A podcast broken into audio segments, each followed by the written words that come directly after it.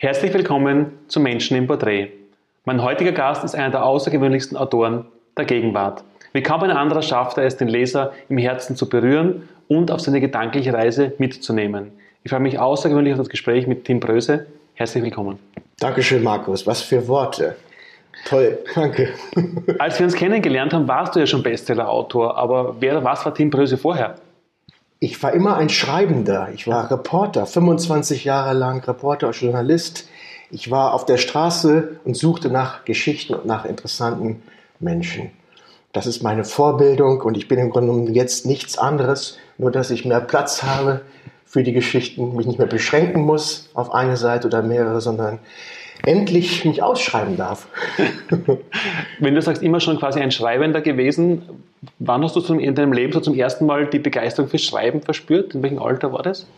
Bei den ersten Grundschulaufsätzen. Da war es so, dass ich die auch gerne am Wochenende weitergeschrieben habe und gespürt habe, dass ich das muss. Nicht, dass ich das sollte, so wie die Lehrerin es verlangte, sondern ich wollte es unbedingt. Und dann spürte ich doch schon als Kind, dass, äh, ja, dass es mein Leben ist. Der Sprung jetzt vom ähm, Journalisten, vom Reporter, also von der, vom Tages-, vom Medium quasi, Zeitung jetzt, zum Buch. Wie oder wann kam dann die erste Idee, jetzt mache ich ein Buch? Wie mhm. kam das dann? Durch ein Unglück im Leben. Ich verlor meinen Job vor fünf Jahren durch die Medienkrise und war wirklich unglücklich damit und dachte, das wäre es jetzt. In der Mitte des Lebens schöpft man wenig Hoffnung als Journalist wenn es dann vorbei ist. Und so versank ich auch erstmal etwas im Gemüt, gemütsmäßig versank ich. Und dann spürte ich, dass es weitergehen muss und suchte nach einem Weg und wagte das erste Buch und fand tatsächlich einen Verlag, den Heine Verlag. Und äh, hätte mir nie zu träumen gewagt, dass es dann auch in den Läden zu kaufen sein wird, dass ich es in den Läden sehe, in den Buchläden und dass es sogar ein Bestseller wird. Und äh, das war meine Rettung. Wie alt warst du damals? 45. 45. Das heißt, weil du gemeint hast, du quasi in der Mitte des Lebens vorher. Ja. Und so quasi, du hast gedacht, das war quasi im Endeffekt, die Karriere ist gelaufen, ist vorbei, jetzt Job verloren. Und ja. ähm, was hat damals dir die Kraft gegeben, dass du im Endeffekt nicht dich jetzt in die Dauerarbeitslosigkeit und vielleicht sogar in Alkohol flüchtest, sondern sagst, ja. nein, hey, was hat damals dir den Auftritt gegeben? Ja, ich spürte, dass mir mitten im Leben Freiheit geschenkt wird. Freiheit bedeutet ja nicht immer nur etwas Gutes. Freiheit kann sehr zugig sein, kann bis zu einem Sturm gehen, die dich wegweht. Und Freiheit kann äußerst unangenehm sein. Aber ich habe die volle Freiheit zu spüren bekommen. Mit dem Schlechten und mit dem Guten. Und äh, ich spürte, dass ich diese Freiheit haben will, dass ich mitten im Leben noch einmal ein freier, ein befreiter Mensch sein möchte. Und das ist die beste Motivation fürs Schreiben als freier Mensch schreibt man besser als, als ja, in den normalen Alltag gefangener Mensch. Mhm. Du hast dann auch die Überraschung quasi gleich ein Bestseller geworden, aber auf dem Weg bis zum Bestseller, beim Schreiben des ersten Buches, was war da die größte Herausforderung dabei? Der Umstieg ist quasi, okay, Job weg, arbeitslos gewesen, mhm. neu gestartet, erstes Buch, Idee, bis dann quasi der Bestseller daraus geworden ist. Wo war die größte Herausforderung? Ja, natürlich brauchte es Zutrauen. Wird das was, äh, trägt das Thema mich und das Buch. Und das schenken mir immer meine Helden. Ich habe ja über die Jahrhundertzeugen, hm, ja. die letzten Helden gegen Hitler geschrieben. Und die habe ich während meines Reporterdaseins alle aufgesucht. Und die haben mich immer, wenn auch ihre Geschichte noch so tragisch und traurig war, mhm. haben die mich immer bestärkt und getragen. Und das ist, geht so den Lesern auch hoffentlich dass diese Menschen hier eine Kraft weiterzugeben haben, eine Überlebenskraft sondersgleichen. Und die hat mich damals auch motiviert, ähm, das Buch zu schreiben und mich aus dieser Untiefe des Lebens herausgeführt. Ich meine, die Kraft, die diese Menschen weitergeben können, weil sie einfach Kraftreserven geschöpft haben, die für uns in der jetzigen Generation nicht vorstellbar sind. So Sicherlich sehr, sehr inspirierend auch. Ähm, aber war es damals leicht, einen Verlag zu finden für das Thema? Weil das, das erste Buch, ein Autor, ja, noch nichts geschrieben, keine Referenzen, erstes Buch ja, ist da. Ja, da hatte ich ähm, diese Idee an ja, fünf, sechs Verlage gemeldet und es meldete sich tatsächlich der Sachbuchchef von Heine. Und dafür bin ich ihm bis heute dankbar. Deswegen ist es auch mein Stammverlag. Ich bin auch bei zwei anderen gewesen, bei Kiepenheuer und Witsch und bei Hoffmann und Kampe. Aber Heine ist mein Zuhause praktisch. Dein Buch Jahrhundertzeugen wurde von den Medien gefeiert, von der FAZ als eines der berührendsten Bücher des Jahres, damals auch beschrieben. Warum ist dir dieses Thema so wichtig? Wie kam es zu dem Thema Jahrhundertzeugen? Mhm. Es war immer mein Herzens- und Lebensthema. Es hat mich immer begleitet. Es vergeht kein Tag, an dem ich nicht an den Holocaust denke. Man darf sich das aber nicht nur tragisch vorstellen. Es ist für mich auch immer ein Antrieb gewesen. Diese Menschen haben mich immer getragen. Und ähm, ja, wer in seiner Jugend nur knapp überlebt, äh, der hat etwas weiterzugeben an Überlebenswillen, an Strahlkraft. Und außerdem fühle ich mich als Deutscher verantwortlich für das Thema in diesen Zeiten, in denen sich so einiges wiederholt, umso mehr. Mhm. Das Buch beim Lesen war für mich sehr berühr, berührend. Eben auch diese Kraft hat man zwischen den Zeilen gespürt, wobei Kraft, jemand weitergeben kann und dann jemand, der die Kraft auch weiter transportieren kann in Worten, ist auch wieder ganz eine andere, auch das Meisterwerk oder eine Leistung dahinter. Und dann war ich aber umso überraschter, dass ich dann nach den Jahrhundertzeugen gemerkt habe, okay, das nächste Buch, das mich dann persönlich sehr berührt hat, auch, mhm. oder? Mhm. Ist das Dieter Hallervorden, ja. ein Komiker macht ernst. Ja. Be bevor ich es noch gelesen habe, war für mich der Gedanke, wie kommt jemand vom Thema Holocaust plötzlich auf Dieter Hallervorden? Ja. Bist du nicht ein geschichtlicher Buchschreiber? Nein, ich bin es ja nicht. Wie, ja, kam, wie, kam, wie, wie kamst du Buch Dieter Hallervorden? Also mhm. Hallervorden, ein Komiker macht ernst, sag es doch kurz her. Mhm. Wie kamst du dem Buch? Ja, das ist mein Kindheitsstar. Auf dem Schulhof konnte ich ihn imitieren, das erspare ich Ihnen jetzt. Das hätten wir gern gesehen. Ja, auf den Schulfesten trat ich mit Palim Palim auf. Und wie alle habe ich ihn dann aus den Augen verloren in den letzten Jahren und habe mich so von Herzen gefreut über sein Comeback in das letzte Rennen, sein letztes Rennen und in Honig im Kopf. Und äh, ich genoss das, wie dieser Held meiner Kindheit nochmal zurückkehrte in unsere Leben, in unsere Generation. Wir sind ja ähnlich, von einer ähnlichen Generation. Und äh, das motivierte mich und ich wollte ihn unbedingt treffen und äh, erforschen, wie gelingt es unserem so heiteren, immer lustigen Didi, wie gelingt ihm diese Verwandlung so spät im Leben. Ja, das wollte ich herausfinden und er ließ mich gewähren. Ich durfte ihn ein Jahr lang begleiten in seinem wow. Leben. Und äh, ja, ich durfte ihn besuchen auf seiner Privatinsel im Atlantik. Er besitzt seit 30 Jahren dort ein Schloss auf einer Insel. Man muss sich das vorstellen wie Lummerland bei Jim Knopf. Und äh, dort hat er, ihn, hat er mich eingeladen und dort haben wir ein paar Tage verbracht. Und dann kommt man einem Menschen nahe. Ich habe dieses Buch ähm, gelesen. Dieses Buch war quasi mein Einstieg, quasi den Tim Bröse immer wahrzunehmen und kennenzulernen. Ja. Ähm, ich habe es innerhalb von 18 Stunden ausgelesen, weil es mich so gepackt hat. Ähm, auch eine, die Seite an einem Menschen und Künstler kennenzulernen, den man zuerst immer auch nur als den, den, den Didi, der mhm. halt Klamauk macht, kennenlernt und dann die Filme von später. Mhm. Dieter Hallervorden spricht selbst sehr, sehr begeistert über dich und auch über das Buch. Und ich war überrascht, weil er ist an sich jemand, der selbst der kaum Interviews gibt, eher so der erfolgreich, aber eher der verschlossene Introvert, mhm. also verschlossen, eher so quasi der, der sich bedeckt haltende zu ja. diesen Themen ist. Ähm, wie kam das dann zustande, dass plötzlich jemand, der ein geschichtliches Buch schreibt, so einen Ausnahmekünstler und Mensch überzeugen kann, ein mhm. Buchprojekt auf die Beine zu stellen? Mhm. Das war ja noch viel schwerer äh, bei den ganz ernsten Helden, bei den Holocaust-Überlebenden, die auch im Grunde genommen eigentlich in Ruhe gelassen werden wollten. Ähm, da ist es aber das gleiche Prinzip wie bei Hallervorden. Ich bringe diesen Menschen eine ehrliche Anerkennung entgegen, um eine offene, aber auch sehr begründete, tiefgehende Begeisterung. Hm. Das wissen die zu unterscheiden. Äh, ihnen begegnet, äh, begegnen begeisterte Menschen jeden Tag, aber hm, sie spüren vielleicht, ja, dass das sehr authentisch ist, äh, dass ich mich wirklich interessiere. Und zwar interessiere ich mich nicht für den Star, den wir alle kennen, für den auch, aber ich interessiere mich natürlich für den verborgenen menschlichen Charakter, die Seele. Die möchte ich gerne erforschen. Und darauf lassen sich Menschen im Alter von Hallervorden ein, mhm. auf diese Seelensuche.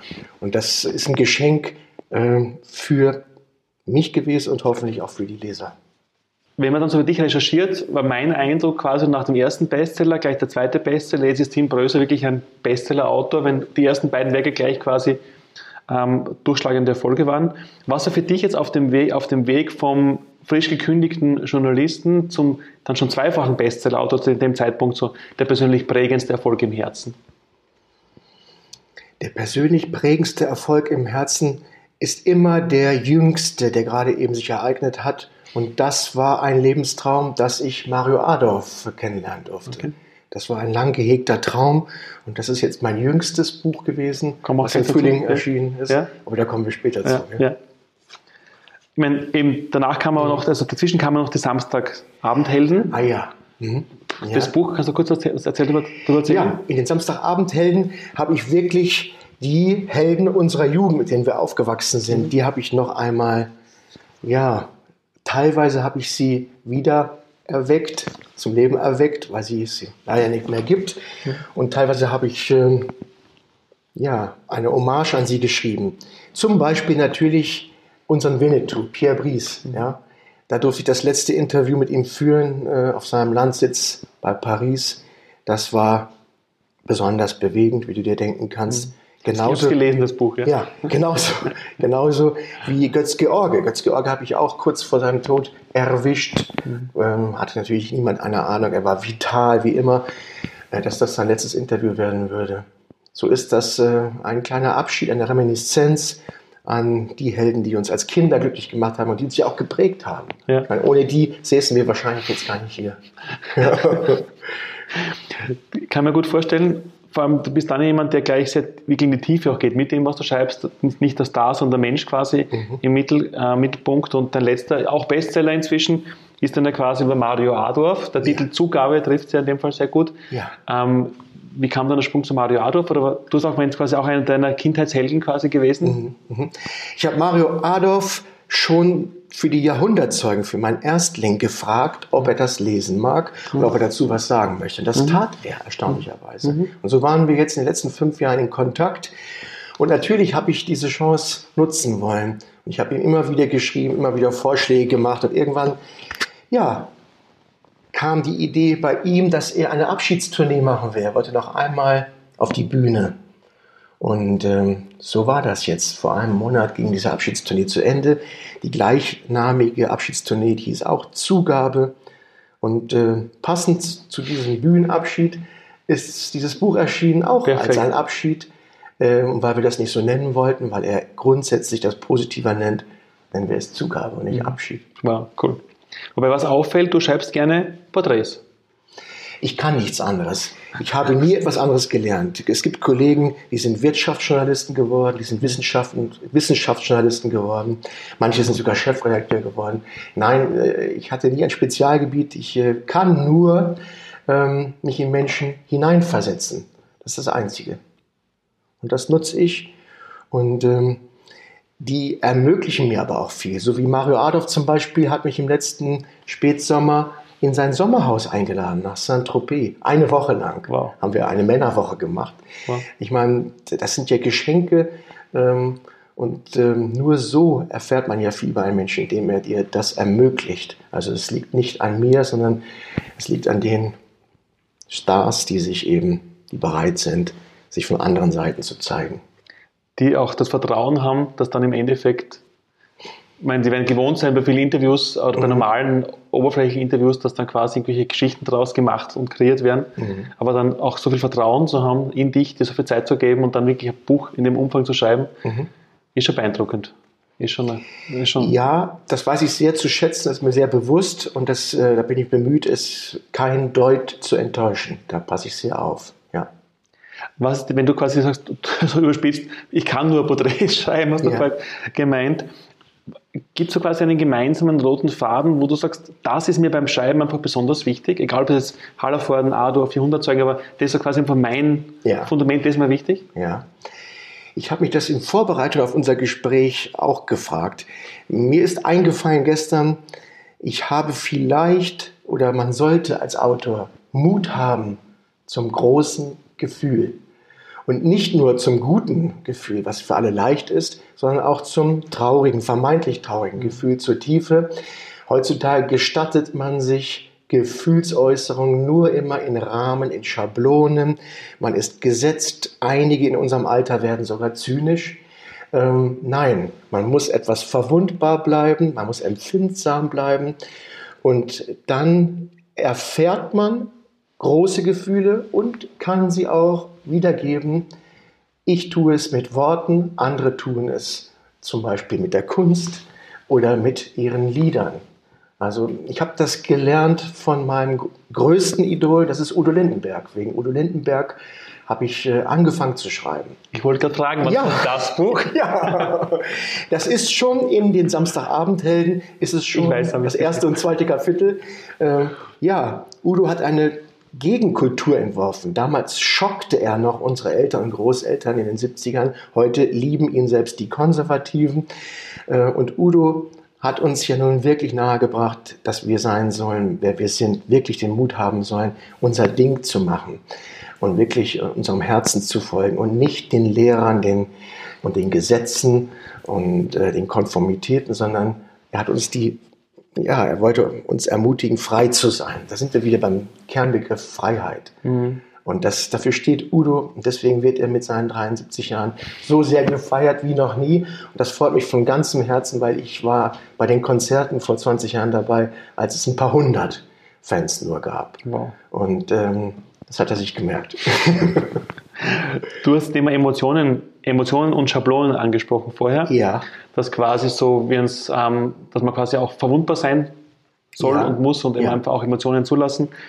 Was mich beim Lesen eben vom ersten Buch Hallerford noch danach berührt hat, ist, dass du gerade mit den, über die Menschen, die du schreibst, sind teilweise auch schon ältere Personen. Ja. Hallervorden ist um die 80, glaube ich, jetzt inzwischen. 83. 83 ähm, als Künstler und Schauspieler on top, aber halt auch schon, genau wie Mario Adolf, schon quasi etwas älter. Mhm. Und dass du mit diesen Menschen über tiefe Gefühle, über Liebe sprichst, über Partnerschaft sprichst, auch über den Tod sprichst. Ja.